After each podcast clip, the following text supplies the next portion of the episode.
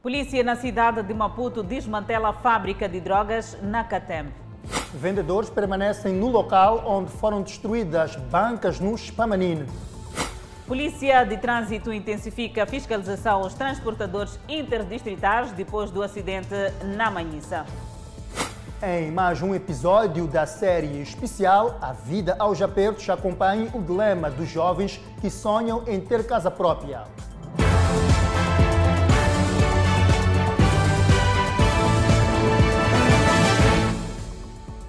Boa noite, estamos em direto e em simultâneo com a Rádio Miramar e com as plataformas digitais. Empresário veda terreno em disputa com os vendedores do mercado Chipamanine na cidade de Maputo. E a administração municipal do distrito de Chamanculo foge do assunto e nos corredores fala dossiê sensível. A disputa de um espaço no mercado Chipamanini na cidade de Maputo conheceu um novo capítulo nesta quarta-feira. O empresário decidiu vedar o terreno.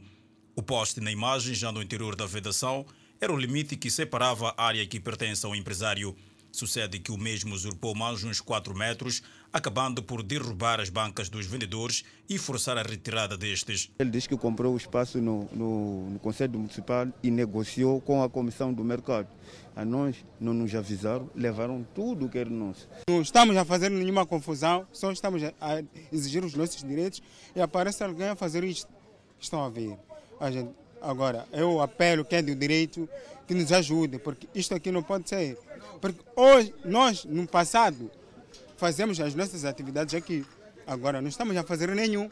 Aliás, no local ficamos a saber que aos vendedores foi vendida uma ideia falsa pela administração municipal do distrito de Chamaculo. Disseram que era aumentar a estrada para ser aquilo ali, de quatro faixas. Então, de repente, vimos de manhã é, os, os homens de parcelamento de, da estrada, de chefe Omich, parcelaram, terminaram de lá. Disseram que aqui já não é preciso entrar mais a estrada, mas fomos lá ter com, com direção de, de, de, de, de distrito ali. Disseram que não, ali vocês têm que sair, porque ali tem que ser, tem, tem que ser a, a estrada de, de quatro faixas. Os vendedores contam que o empresário usou a força da polícia, a estrutura do mercado e o advogado para fazer chantagens. Ao todo, são mais de 20 bancas que foram destruídas no espaço em disputa. Muitos dos vendedores vendiam os seus produtos há mais de 30 anos. Quando entramos em contato com ele para lhe pedir, sentarmos com ele para conversar, ele manda, marca, marca é, uma reunião conosco dentro do mercado. Dentro do mercado só aparece o advogado a nos dizer que quer nos lavar as mãos. O que é isso de nos lavar as mãos? Porventura, se eu for a, a roubar uma carteira, porque fome não me falta neste momento vou roubar uma carteira de alguém, vou ser preso, são 10 anos de prisão. Mas alguém que é autor, é autor disto tudo está numa boa. Tentamos, sem sucesso, colher a reação da administração municipal do distrito de Chamanculo, mas ficamos a saber nos bastidores que este é um assunto sensível e que nas próximas horas poderá haver uma reação oficial. O comandante da Polícia Municipal, que segundo a secretária do vereador da Administração Municipal do Distrito de Chamanculo, que foi indicado para reagir, foi chamado para uma reunião de emergência. E a chuva que cai na cidade da Beira já cria problemas no mercado grossista da cerâmica. O local está cheio de lama e impraticável para o negócio. Um perigo à espreita.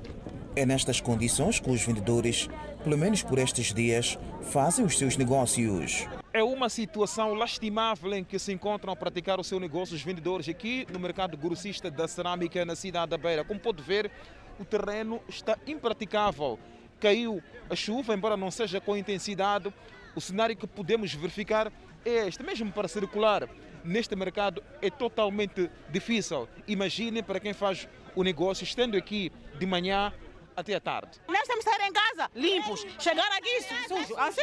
A chuva não foi demasiada e não choveu tanto, mas a situação já torna-se caótica. Nesses caminhões para entrar tinha que reclamar.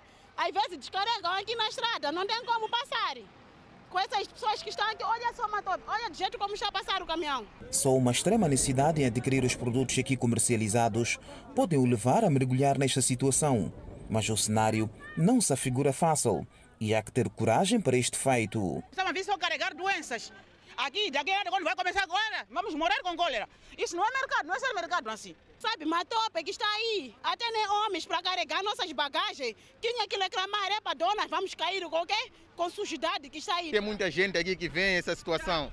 Então o que queremos é trabalho, trabalho e mais trabalho. O Conselho Autarco da Beira, através do vereador de Feiras e Mercado, diz que está ciente do problema até porque o espaço onde estes municípios fazem as suas vendas é provisório, garantindo que estão em curso trabalhos visando o melhoramento das condições no local.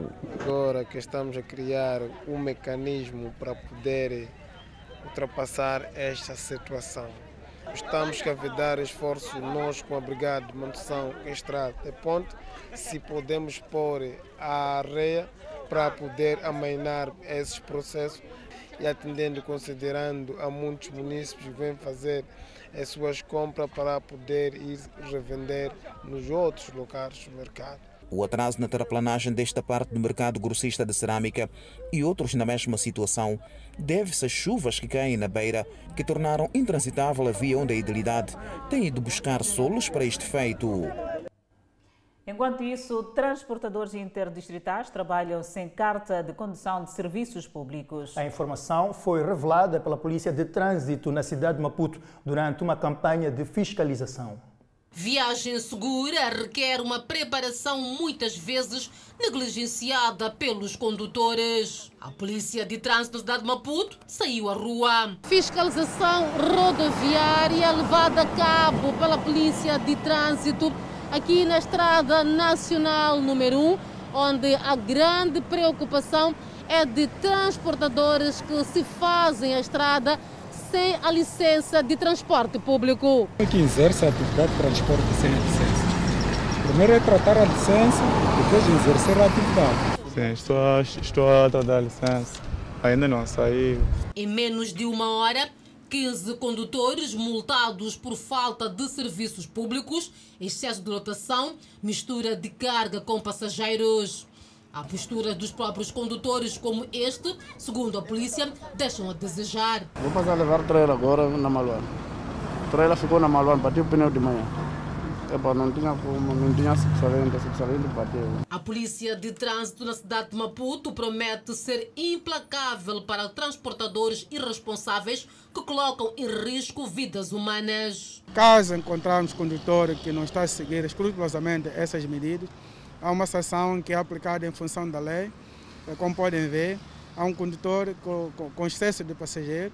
É só imaginar, em caso de acidente, há pessoas que estão a mais, mas que estas pessoas não estão asseguradas. Mas também implacável no combate à corrupção envolvendo agentes de trânsito. Qualquer atitude eh, não eh, eh, previstas na lei, o cidadão deve denunciar.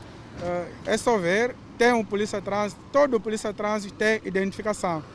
Não é necessariamente que seja o condutor, mas também o próprio passageiro que está na viatura poderá o fazer para que possamos ter eh, situação dessa natureza eh, fora eh, das nossas instituições. É um mal que está sendo combatido e continuará sempre combatido com muita veemência. O controle da velocidade em pontos estratégicos, como a estrada circular de Maputo, nacional número 1, continua a prioridade. O presidente da República, Filipe Nunes, exorta os académicos e reitores das universidades a explorar as relações existentes entre Moçambique e Angola. Para a Flip News, os dois países devem trocar experiências para melhor desenvolvimento, de modo a melhorar o ensino superior na região. Filipe News fez esse pronunciamento na cerimônia de abertura da Conferência Internacional alusiva aos 60 anos do ensino superior nos países africanos. O que o angolano sabe, o moçambicano não deve não saber. Não há motivos, nós estamos permitidos Presidente da República desafiou os gestores das instituições do ensino superior a diversificar os cursos para não saturar o mercado e provocar desequilíbrio na economia do país. Evitemos a proliferação de um tipo de curso só. Aliás, a economia própria nos ensina que a diversificação da economia é importante. Para além da comunidade acadêmica e científica de Moçambique, Farão parte ainda do evento convidados dos países africanos de língua oficial portuguesa e da comunidade dos países de língua portuguesa. A ministra do Ensino Superior, Ciência, Tecnologia e Inovação de Angola, Maria do Rosário Sequeira, disse que todos os mecanismos são feitos para o desenvolvimento do ensino superior naquele país. Estamos cientes dos inúmeros desafios que temos de enfrentar para expandir ainda mais o ensino superior, aumentando o acesso, criando condições para o sucesso académico, mas garantindo qualidade e equidade para que o ensino superior cumpra com o seu papel social, o da construção de uma sociedade pacífica, justa e sustentável. O Presidente da República assegurou aos académicos e reitores das instituições superiores que o seu governo vai continuar a fazer de tudo de modo a desenvolver o ensino superior no país. O governo da República de Moçambique continuará a dar prioridade ao subsistema do ensino superior. O evento irá decorrer até 1 de julho próximo nos formatos presencial e virtual e contará com a participação dos ministérios de Moçambique e Angola que tutelam a área do ensino superior. A conferência decorre sob o lema Consolidar um ensino superior de qualidade. Seguimos com outras notas. Crimes violentos voltam a muitos bairros da cidade de Maputo. São criminosos identificados que semeiam medo e luto nos becos na capital do país caminhos estreitos que levam às ruas principais ou até mesmo casas. Mas é aqui onde também se instalam os bandidos. Bandidos que aqui no bairro Aeroporto A interpelaram e mataram o professor Agostinho. Entre os moradores, reacende a preocupação. Chupeca, chupeca. O senhor Eduardo vive no bairro há mais de 30 anos. Olha para o bairro e não o reconhece. Aqui estava muito estável, vivíamos nas melhores condições, mas agora é um problema sério. Mesmo os caminhos para poder andar não está fácil, está tudo bloqueado. São zonas de difícil acesso até para a própria polícia e local de atuação dos malfeitores. Nos caminhos encontramos aqui algumas residências. Os moradores dizem que muitas vezes ouvem gritos de socorro, mas o medo retrai de saírem para ajudar. O regresso a casa é uma incerteza, mas ainda pelo fato de os criminosos estarem à solta. A iluminação pública é escassa, mesmo pelos assentamentos informais e os poucos postes que existem no bairro, as lâmpadas estão queimadas ou são vandalizadas, como esta colocada por um privado.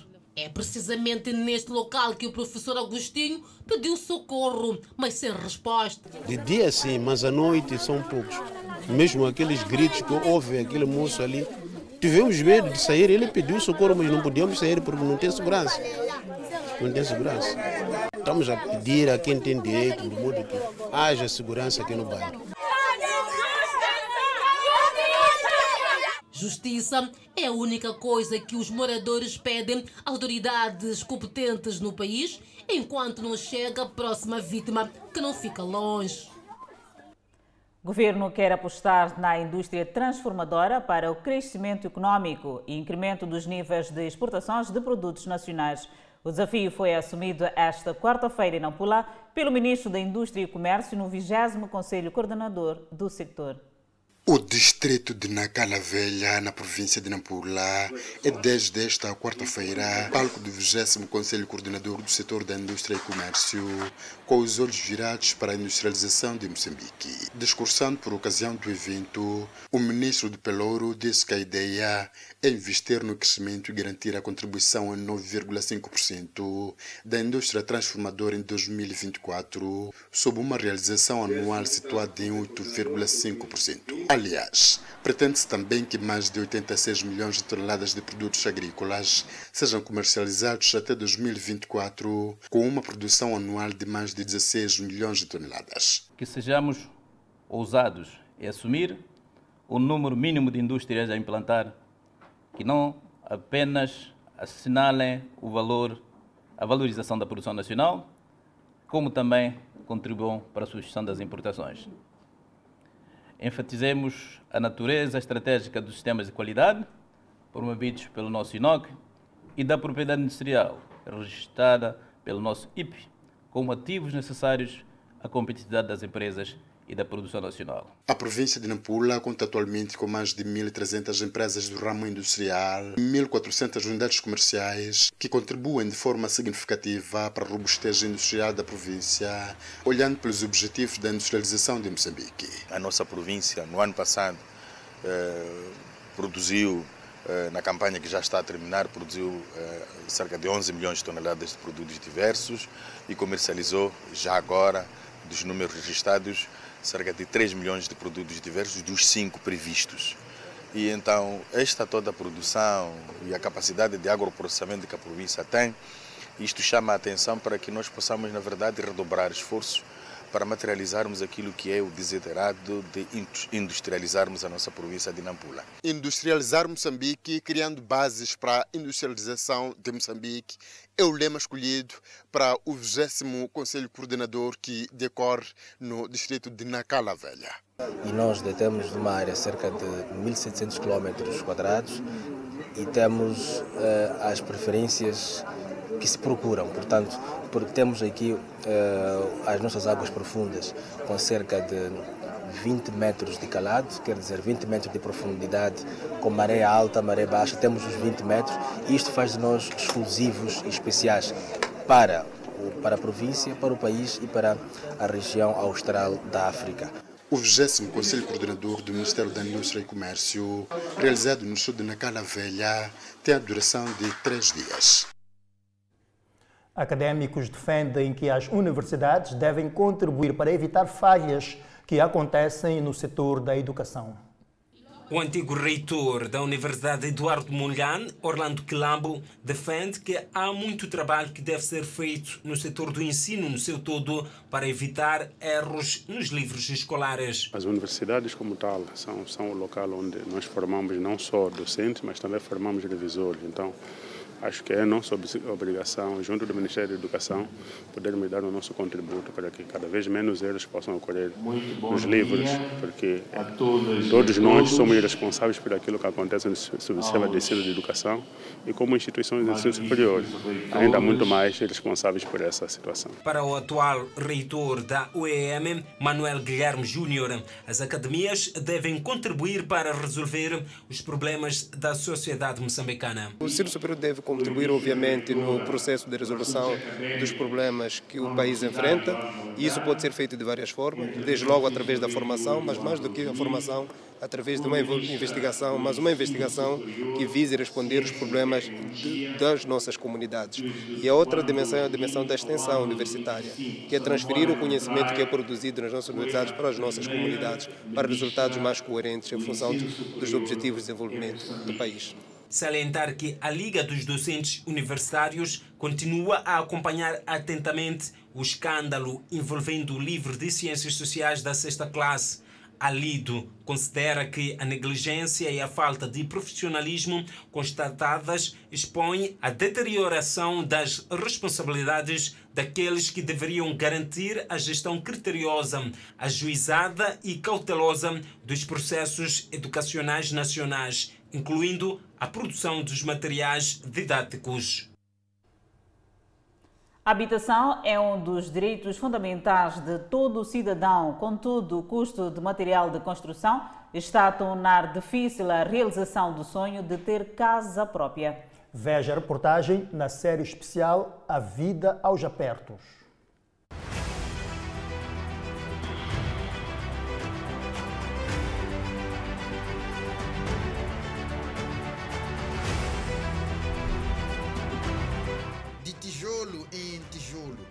É assim como planejamos nossas vidas.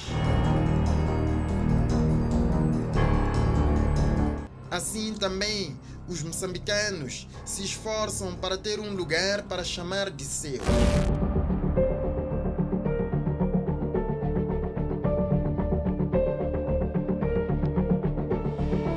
O sonho de casa própria tem sido adiado e um dos principais vilões é o preço do material de construção.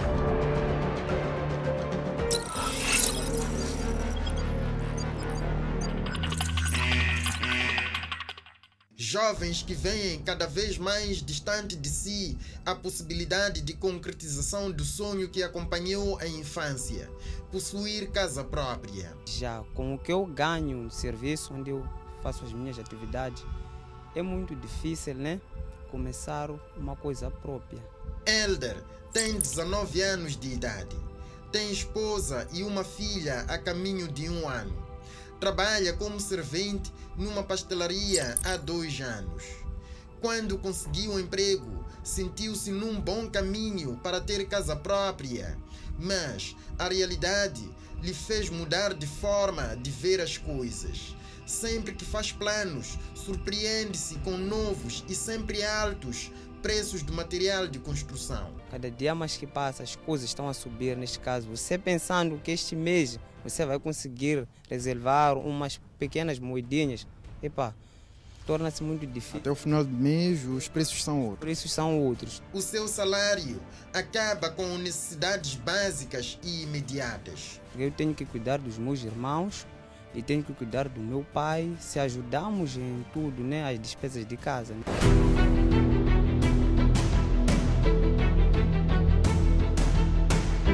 Os altos custos do material de construção que enfraquecem o poder de compra acabam criando em vários bairros cenários caracterizados por terrenos aparentemente abandonados e obras inacabadas. Cenários que são vistos também em zonas com bom ordenamento territorial.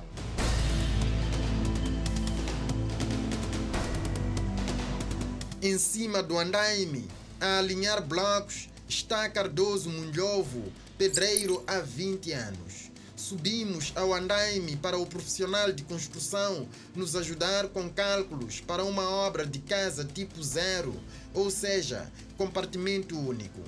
50 sacos, Gilmar. 50 sacos? Sim, sim. Para alinhar os 650 blocos, 50 sacos? Sim, robocar também. Sim, sim. Para encher a placa? Ah, um quarto de sala. Yeah. Uns 100. Sim, Cardoso nos explica que para tal obra precisa de 650 blocos, 50 sacos de cimento para alinhamento e 200 sacos para encher placa. Considerando os atuais 400 meticais por saco de cimento, calculamos para 250 sacos 100 mil meticais, que somados aos 14.950 meticais dos 650 blocos a 24 meticais cada. Somamos 114.940 meticais, que não incluem varões, inertes e muito outro material. São essas equações que fazem de muitos jovens como Elder gente de sonhos perdidos. Significa que com, com este salário que os moçambicanos ganham, salário mínimo, é quase impossível sonhar em ter uma casa própria. Os diferentes níveis de degradação do material aplicado nesta obra denunciam diferentes estágios de construção. Os blocos aplicados na sapata antes da primeira cinta são diferentes dos blocos aplicados a seguir, que também são diferentes dos blocos aplicados depois da viga. Da placa ainda não há planos. Mesmo agora, eu estou trabalhar, parar, não há job agora. Então, tem trabalhado com muitas pausas? Sim, sim, muito mesmo. Muito. Porque os clientes não têm material? Sim, sim.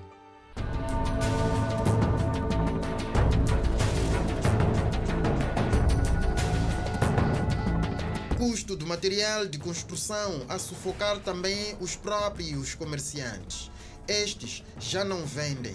As vendas no estaleiro onde Antônio Mazivi trabalha decresceram em 90%. A venda do cimento, ah, os clientes dele não é tão fácil assim. Por dia, às vezes, nós vendemos uns 10 sacos, 5 sacos, quando antigamente nós vendíamos 100 sacos. Dessa hora, 50 sacos já teremos vendidos. Por isso, o seu emprego está ameaçado. O patrão não tem mais lucros e paga salários com muito sacrifício. Nos poucos que, que combinamos com o Boyce me dá, mas não é com aquele coração dos tempos que epa, ele dava sempre com aquele moral. O preço do cimento combinado com preços de inertes, influencia o preço do bloco. Custa muito, por exemplo, o pó de pedra também já subiu. E a real também já subiu, porque aquele areal de branco já não tem, não existe aqueles de vermelho, mas o custa mesmo. Definir o preço do bloco depois de muito investimento é das maiores dores de cabeça, tendo em conta que há que pensar na concorrência. Cimento já subiu, areia subiu, o preço também já da venda está a ser difícil. Por isso, passam semanas sem que Zito Tsambi venda um bloco no estaleiro onde trabalha. Agora não há muitos clientes, sim. Por exemplo, já agora temos duas semanas sem clientes. Os blocos ficam assim mesmo, do jeito como está a ver assim. A mesma prática que é aplicada nos produtos alimentares, como o açúcar, por exemplo, em que um quilo é dividido e vendido em pequenas quantidades para pessoas com fraco poder de compra, é também aplicado na venda do material de construção, onde os inertes são vendidos em pequenos recipientes para quem não tem capacidade para comprar areia pesada ou branca e pedra em caradas. Epa, isso é para quem não consegue comprar, rapaz. Então compra uma quantidade de lata, vai fazendo aos poucos.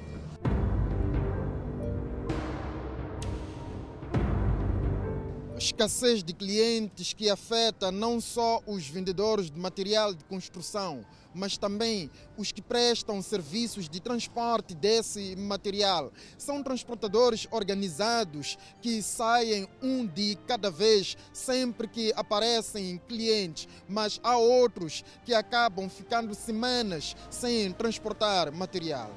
Só por semana, só às vezes sai uma pessoa, uma vez só. Há quem se separa dos outros transportadores de material de construção que se organizam em filas nas proximidades de armazéns e estaleiros para partilha de clientes. Um comportamento arriscado que, às vezes, vale a pena. Às vezes só consegue duas pessoas, uma pessoa. Pá.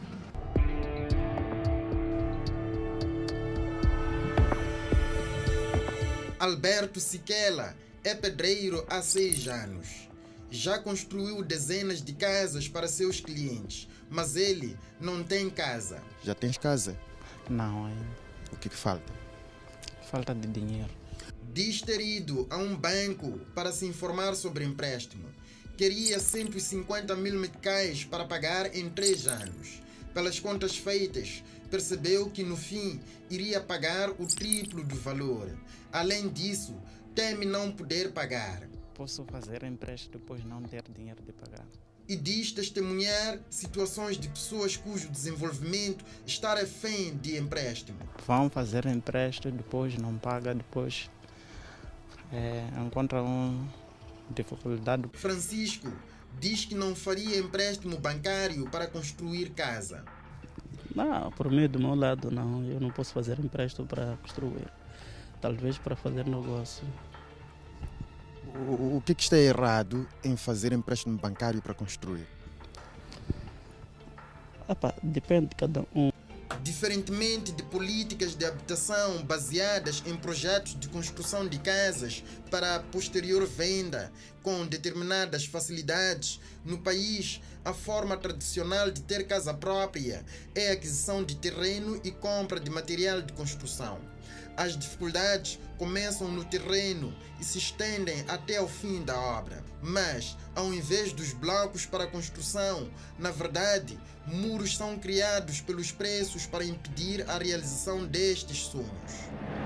Quando nós temos que olhar as condições que são exigidas para acesso a esse tipo de habitação e aos salários que essas pessoas já oferem, também encontramos um, aqui um vazio, porque as casas são muito mais caras do que aquilo que é a condição dos próprios jovens para acederem a, a estas casas que são construídas e disse que dá-se primazia à juventude.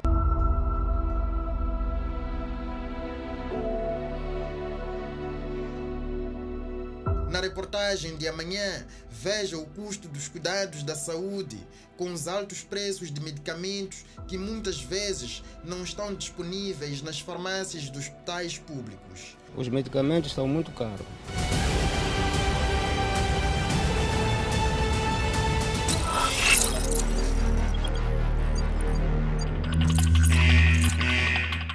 Polícia desmantela fábrica de drogas na Catembe. Enquanto isso, há suspeita de derrame de combustível na praia de Zalala, em Quilimane. São notas a acompanhar logo após o intervalo. Até já.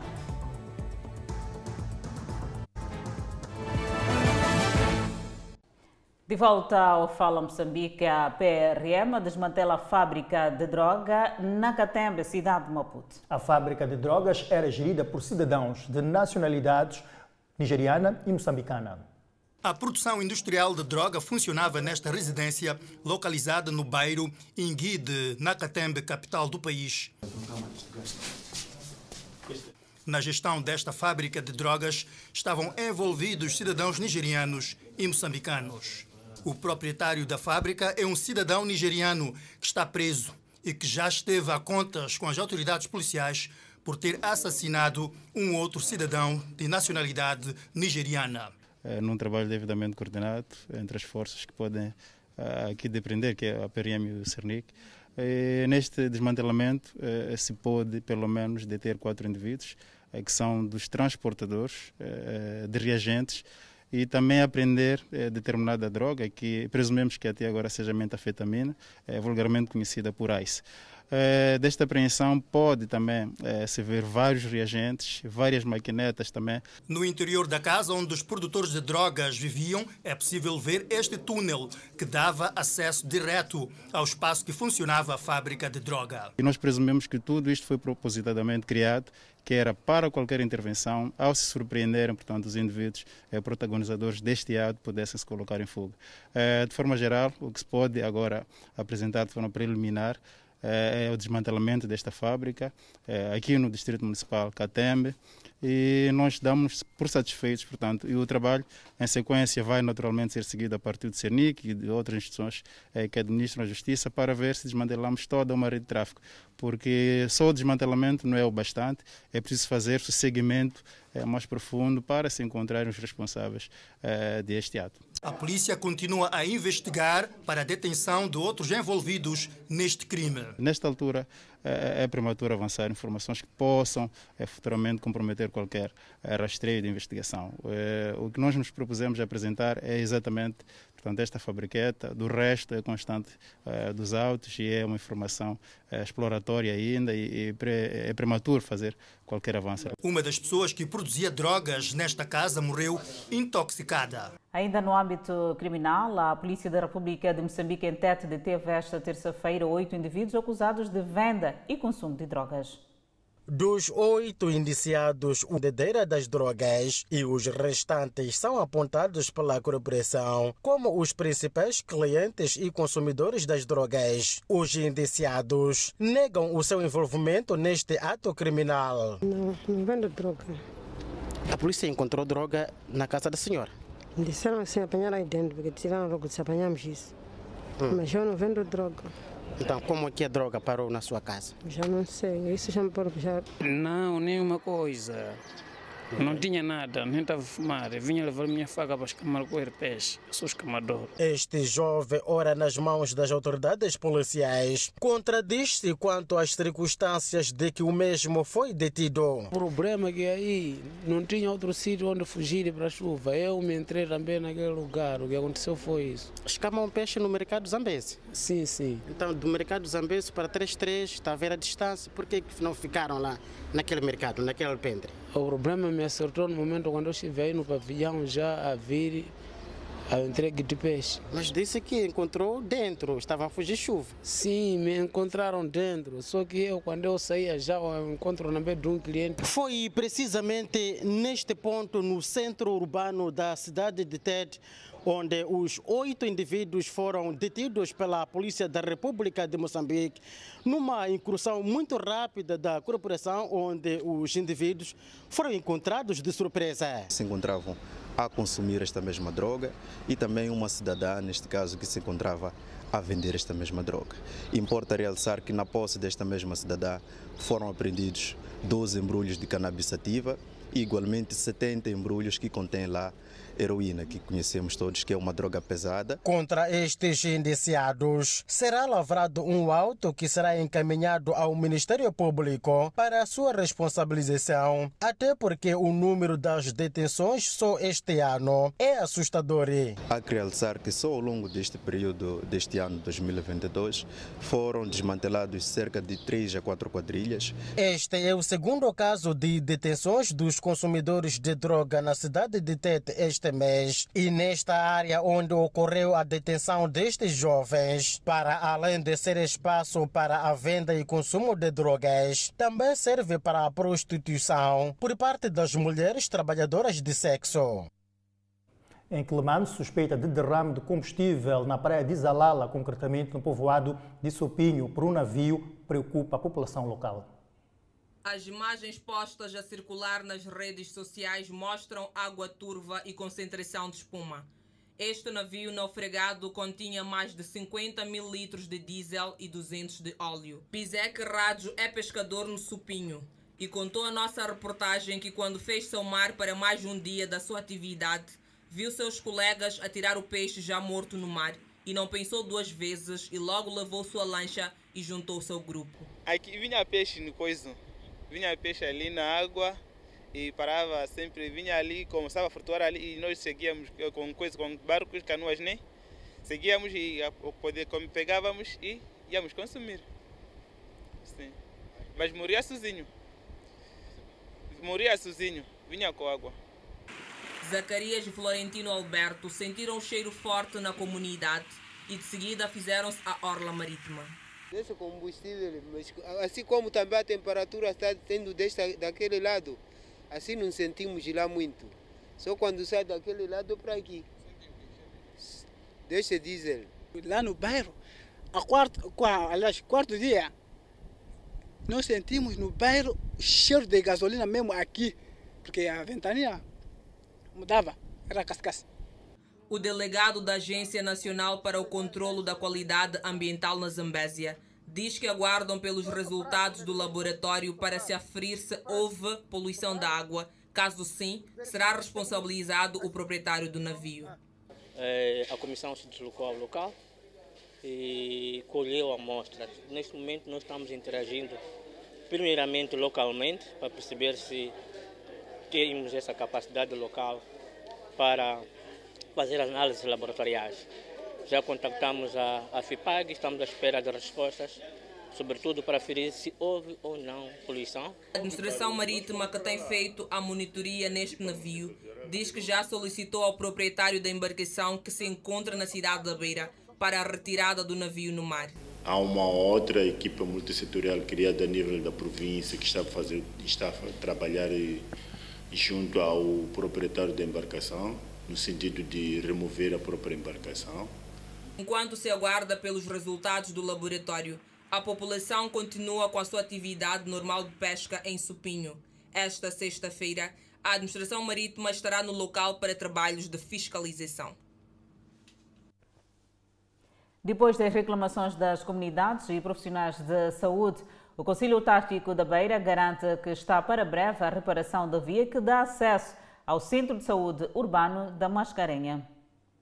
O problema que atualmente aflige os moradores, pacientes e os profissionais da saúde no acesso à unidade sanitária da Mascarenha pode ter dias contados. O vereador da Urbanização e Construção do Conselho Autárquico da Beira diz que a idilidade vai intervir o quanto antes para melhorar a transitabilidade de pessoas e bens nesta via que dá acesso ao centro urbano da saúde, aqui na zona da Manga Mascarenha. Vamos fazer uma intervenção imediata, mesmo que a gente não tenha, vamos mandar os serviços de saneamento para fazer o enxugo dessa água, fazer a sucção dessa água, de forma que possamos fazer alguma intervenção de algum material consistente. Esta intervenção, segundo o vereador da Urbanização e Construção, será de emergência aguardando-se que as chuvas que caem na beira abrandem e permitir que se realizem no local trabalhos mais consistentes. Não podemos colocar saiba assim como vem essas lagoas.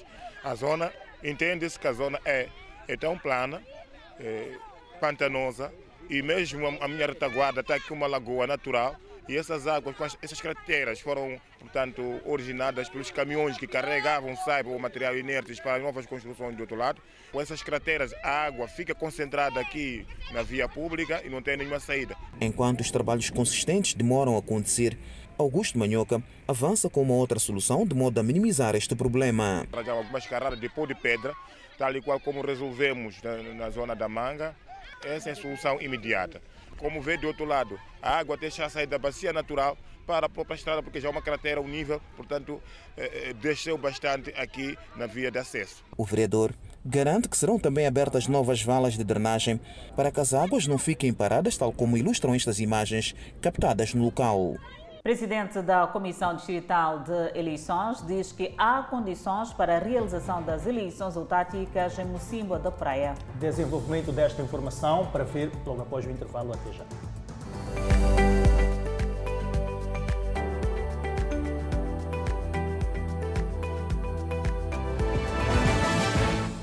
O governo vai apostar na expansão de centros de formação profissional para as comunidades rurais. Para o efeito, decorre o quarto Conselho Pedagógico e Consultivo no distrito de Nacala Velha. Com uma duração de dois dias, uma participação não só de quadros do governo e parceiros estratégicos, o evento vai olhar para o passado, o presente e projetar o futuro através da expansão dos centros de formação profissional. O desafio prende-se também na aproximação cada vez mais das instituições de formação profissional das comunidades. Todavia, temos ainda o desafio de darmos uma utilidade maior às nossas unidades móveis de formação profissional. Verdadeiras escolas que andam. Acreditamos que as unidades móveis constituem uma ferramenta estratégica importante no processo de expansão da formação profissional para as zonas de difícil acesso ou distantes dos nossos centros físico. Criar iniciativas para garantir o saber fazer a nível das instituições de formação profissional deve ser prioritário, porque entende-se que só com isso é que as instituições de formação profissional é que serão mais sustentáveis. O secretário de Estado da Juventude e Emprego disse igualmente que os centros de formação profissional precisam olhar na qualidade, produtividade, empregabilidade assim. Então tem algum problema. Se você é um centro que não produz nada, também tem algum problema. Por isso, na exposição, vimos o que os centros estão a produzir. O secretário de Estado Nampula Mete Gondola aproveitou a ocasião para, de forma reiterada, pedir o envolvimento de todos, sobretudo da camada juvenil, na luta contra o terrorismo e doenças que ainda preocupam a população. Em 2014, é um ano, naquela altura, tivemos cerca de 930 óbitos por causa de malária. Nos últimos dois anos, o número de óbitos anda a 90 em média. Para nós é importante este decréscimo de 930 para 90 é, em um ano, mas precisamos fazer mais porque os números continuam a ser bastante elevados. O quarto Conselho Pedagógico, realizado em Nacala Porto, acontece em simultâneo com o Conselho Consultivo da Secretaria de Estado e Emprego. Enquanto isso, o novo presidente da Comissão Distrital de Eleições diz que há condições para a realização das eleições autárquicas em Mocimbo da Praia, província de Cabo Delgado. Já estão constituídas as comissões distritais de eleições para as cinco autarquias que compõem a província de Cabo Delgado. As últimas comissões empossadas foram da cidade de Pemba e da vila de Mocimba da Praia. Esta última que ainda se ressente dos efeitos da insegurança provocada pelo terrorismo. Apesar do cenário de insegurança que se vive na província de Cabo Delgado e com particular destaque para Mocimba da Praia, o novo presidente da Comissão Distrital de Eleições daquele distrito diz que todas as condições estão criadas para que as eleições decorram naquela vila autárquica no ano de 2023. Eu estou a garantir de que todas as condições já foram criadas para que as eleições decorram na vila de Mocimba o empossamento das duas últimas comissões decorreu na cidade de Pemba. O presidente da Comissão Provincial de Eleições reconhece as dificuldades que o clima de insegurança vivido em Cabo Delgado impõe, mas acredita num pleito eleitoral sem sobressaltos. Esta comissão vai trabalhar aqui na, cidade de Pemba de forma temporária, enquanto o governo do distrito de Mocimba da Praia está criando condições para a instalação do órgão no respectivo distrito. Neste caso, estamos a dizer que estão criadas condições, até nesse momento, para a realização de eleições autárquicas no distrito de Mocimba da Praia, salvo em outras circunstâncias. Na mensagem dirigida aos membros das recém-constituídas comissões, Albino Pariela existe. Queremos que trabalhem sem favorecer a nenhum partido, mas também sem obstruir, ou seja, impedir o trabalho democrático dos partidos políticos ao nível da nossa província. O governo moçambicano marcou para 11 de outubro do próximo ano a realização das sextas eleições autárquicas. Na província de Cabo Delgado, espera-se que o pleito decorra nas cidades de Pemba e Montepuez e nas vilas de Mocimba da Praia, Chiur e Moeda. Algumas avenidas da cidade de Quelimane têm estado a registrar lixo nesta época chuvosa. O facto deve-se à fraca recolha dos resíduos sólidos. A Avenida Liberdade, no mercado de Brandão, e 24 de julho, no mercado grossista de Chabeco, são um desses exemplos quando se trata da fraca recolha de lixo na cidade de Quilimane. Dona Amélia vende repolho no mercado do Chabeco. Para o bem da sua saúde, decidiu limpar esta vala próximo do seu produto. Nós estamos a fazer negócio bom por causa do mercado está suja. O município aqui não está, não está a limpar bem por, por cada semana está a limpar uma vez. Por isso o mercado, nós estamos a tentar de mercado ficar limpo. Está, está de sujidade. Já no mercado Brandão, esta outra vendedeira conta cenários difíceis na sua atividade devido ao lixo depositado neste local. E não é que tome mal lixo. Né? Esse lixo aí, às vezes chega até aqui, no meio da estrada, nem, nem para carros passar, não tem como para carros passar. Até que para mim, também se pusesse um guarda, né? Para poder aguarnecer, tipo, controlar as pessoas, o tempo de deitar o lixo. O vereador de saneamento, água e energia reconhece as fragilidades na recolha dos resíduos sólidos devido a meios circulantes e acrescenta que, para além destes pontos, o bairro de Isídua consta nos bairros críticos. Ver bairro Isídua, porque nossos caminhões não entram lá devido à, à condição da via de acesso. A ponte que temos lá não, não permite que, que, o nosso caminhão entre até lá no Isídua. Então, por semana, entra lá trator duas vezes para fazer a, a devida remoção do, do, dos resíduos sólidos. Confrontado sobre o mercado o Chebeco, o vereador diz que os municípios não obedecem o horário de depósito. Se formos a passar agora no mercado Brandão, está limpo, não tem nada lá, é fora envolvido. Chabeco, podemos deparar com essa problemática que acabamos de referir aqui. O mercado de Chabeco é frente a esse problema, porque aquele é grossista aquele que recebe as artículos da estação de Quilombo, depois faz a distribuição para outros, para outros centros comerciais. Então, se vão para o Brandão, está limpo. Se vão para o Mercado Central, está limpo. Se vão para o Mercado de Chabeco, é porque estão aí os camionistas a fazerem descarga de hortícolas. E sempre vai ficar alguma coisa, restos vegetais. Devido à chuva que se fez sentir na cidade de Quilman, aliado ao fraco saneamento do meio, a autarquia tem estado a registrar casos de surto de cólera. O Ministério da Saúde acelera a construção de novas unidades sanitárias no país. Entretanto, já foram construídas 20 novas unidades sanitárias. Das 20 unidades construídas, 12 entram em funcionamento este ano, sendo duas na província de Maputo, três em Sofala, cinco em Tete e cinco na Zambésia.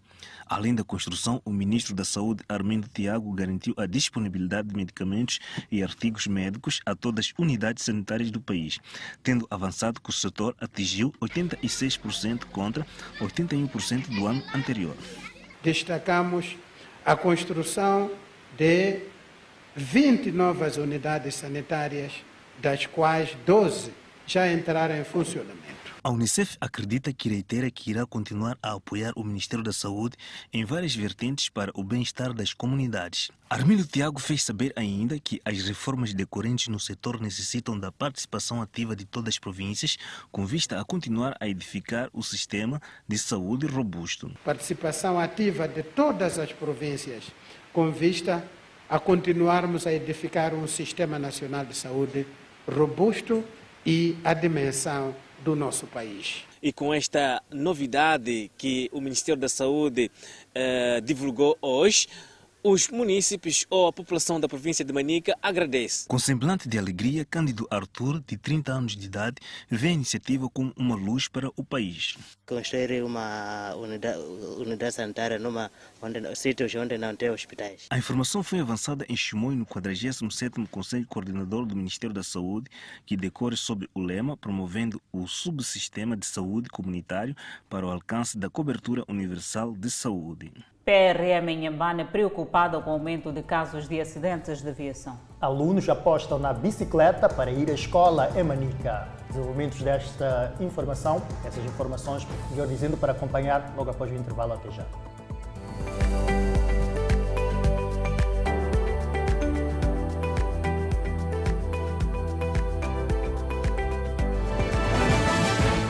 Seguimos com a Polícia da República de Moçambique em Inhambane, que está preocupada com o aumento de acidentes de aviação que resultam em morte. A maior parte dos casos registram-se aos finais de semana.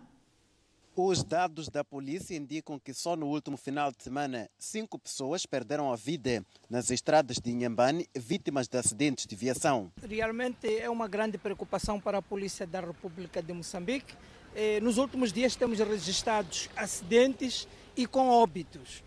Eh, só para elucidar, durante o final de semana registramos eh, quatro acidentes de aviação que tiveram como consequência cinco óbitos e seis feridos graves. Na sua maioria, os acidentes de aviação eh, foram de tipo choque entre carros, choque contra obstáculos fixo e atropelamento. Segundo a polícia, boa parte dos acidentes de aviação, por sinal os fatais, ocorrem aos finais de semana e no período noturno, o que leva a dizer que é após os automobilistas ingerirem quantidades excessivas de álcool. Nós registramos esses eh, acidentes no período da noite, e, e, no período em que as pessoas voltam, portanto, de, de, de, de, grandes aglomerados, de festas, por aí, então já com bebidas, eh, já, já bêbados, digamos assim, e, e provocam esses acidentes. são acidentes que temos prevenir. A extorsão por parte dos condutores para com os polícias de trânsito é outro problema que inquieta a corporação. Face a esta situação, as autoridades apresentaram à imprensa alguns automobilistas que respondem juízo por tentar subornar a polícia de trânsito com valor que varia entre 100 a 8 mil meticais. Apelamos a automobilistas para que não conduzam sob efeitos de álcool e não tentem corromper os agentes de trânsito, porque isso vai vos levar a uma fatalidade, digamos assim, porque serão condenados pelo o, juiz vai vos condenar e ainda vai vos obrigar a pagar aquela multa e vai perder até esse valor que tentou subornar os agentes de trânsito. Outro fenômeno que preocupa a corporação tem a ver com indivíduos não habilitados à condução que temam em se fazer ao volante. Alunos apostam na bicicleta para ir à escola no distrito de Machaza, província de Manica. O transporte é adquirido na vizinha África do Sul. É assim que a maior parte dos alunos se fazem às escolas no distrito de Machaz, na província de Manica, de segunda a sexta-feira para estudar. As ruas e o pátio da escola ficam inundados de bicicletas. Brino Manomo é aluno da 12ª classe na Escola Secundária Geral de Machaz. Ele percorreu 7 km para a escola e já tem uma paixão com a bicicleta. Praticamente a bicicleta é meu companheiro para os estudos e sem ela eu me sinto incompleto. Quem pedala a bicicleta não são somente os homens. As mulheres também mostram que têm talento para tal.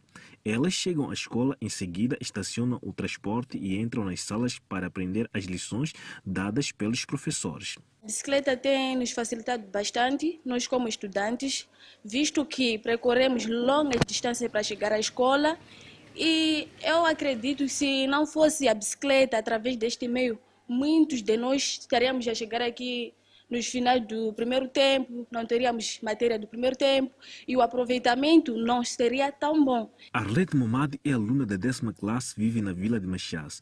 Com o transporte, chegou cedo e já dentro da sala de aulas está atenta à explicação do professor de português. Um papel muito importante. Imaginemos que Deus esteja lá. Os alunos falam que além de usar a bicicleta para ir à escola, aproveitam praticar exercícios físicos. Não só isso, tem servido como meio para praticar os exercícios físicos, ah, visto que nem todos têm essa chance de acordar nas manhãs, correr, ir à escola, mas ao longo do caminho para a escola, ele aproveita fazer o exercício. Os meios são adquiridos na vizinha África do Sul, quando os ditos Majonjone trazem no mês de dezembro e acabam vendendo o transporte aos moçambicanos aqui no distrito de Machás. Trazem as bicicletas da África do Sul, sim, para os familiares. Trazem as bicicletas para vir facilitar o meio de transporte. De acordo com o censo de 1997, o distrito tinha 75.804 habitantes e uma área de 13.112 km. E a maior parte da população trabalha na África do Sul, terra do Rande. Seguimos com o câmbio do dia. O dólar está a 63,23 meticais à compra e 64,49 meticais à venda. O euro está a 66,54 meticais à compra contra 67,87 meticais à venda. Por fim, a divisa sul-africana, o RAND, que está a 3,93 meticais à compra e 4 meticais à venda. Seguimos com o destaque. Antigo presidente de Angola, José Eduardo dos Santos, está internado recebendo cuidados intensivos em Barcelona, Espanha. Desenvolvimento desta informação para acompanhar daqui a poucos segundos.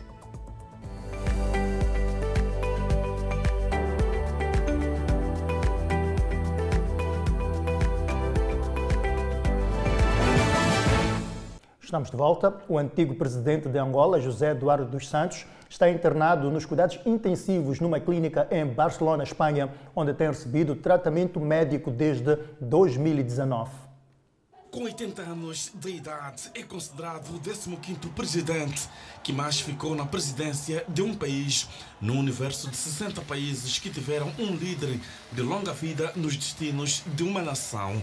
O antigo presidente de Angola esteve na frente dos destinos daquele país durante 38 anos e 16 dias de governação. Isto é, governou Angola entre 1979 a 2017. Tendo deixado o poder há cinco anos, ou seja, desde 2017, José Eduardo dos Santos começou a receber tratamento médico numa clínica, estando nos cuidados intensivos na clínica que desde 2019 vai recebendo tratamento médico. Esta quarta-feira chega a informação segundo a qual o estado de saúde do antigo estadista angolano agravou-se nas últimas 24 horas. Uma informação que foi avançada, segundo a agência Lusa, pelo atual presidente daquele país, João Lourenço, que está de visita à sede da CPLP na qualidade de presidente no mandato rotativo do organismo, por sinal a primeira. Em resposta às questões de jornalistas sobre a saúde de Eduardo dos Santos, João Lourenço disse que tem estado a acompanhar de perto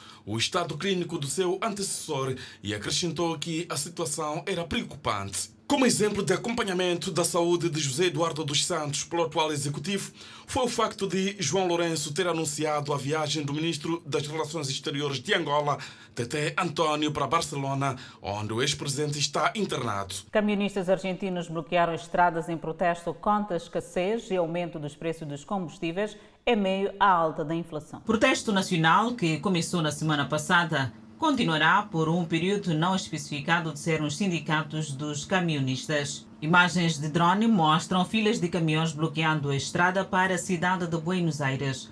O secretário do Sindicato dos Transway Automóvel, Adolfo Varila, disse que o aumento dos preços e a inflação deixaram os camionistas à beira de escolher entre lutar ou passar fome. Varja pediu ao presidente argentino Alberto Fernandes que intervenha e assuma o controle da situação antes que as pessoas comecem a perder seus empregos.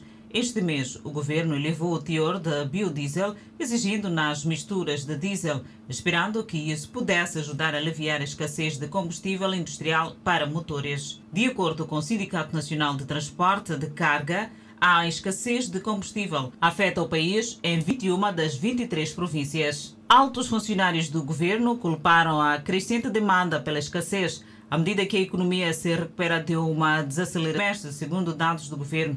Os protestos estão em andamento há seis dias, assim como a crucial colheita de graus do país exige transporte. Sri Lanka interrompe fornecimento de combustível para serviços não essenciais à medida que a crise piora.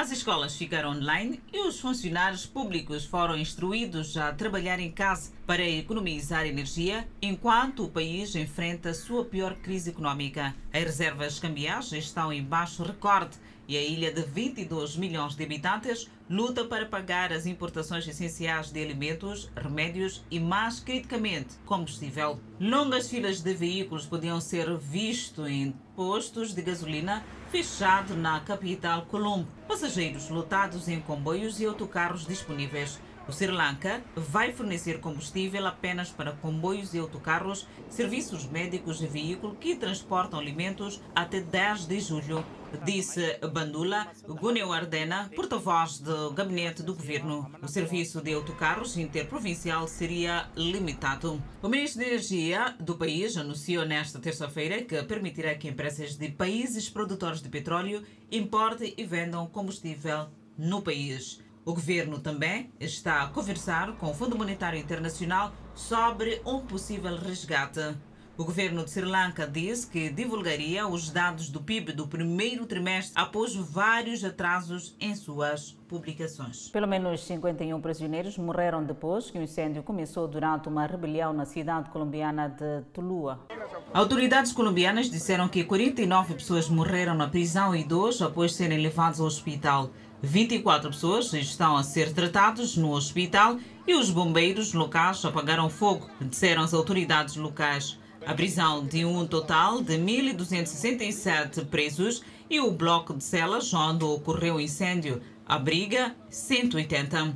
Familiares ansiosos se reuniram do lado de fora da prisão enquanto exigem informações sobre seus entes queridos. Na Colômbia, como em muitos países latino-americanos, as prisões estão superlotadas. As prisões da Colômbia têm capacidade para 81 mil detentos, mas atualmente abrigam cerca de 97 mil, segundo dados oficiais. É desta maneira colocamos ponto final ao Fala Moçambique. Grato pela preferência. Até mais.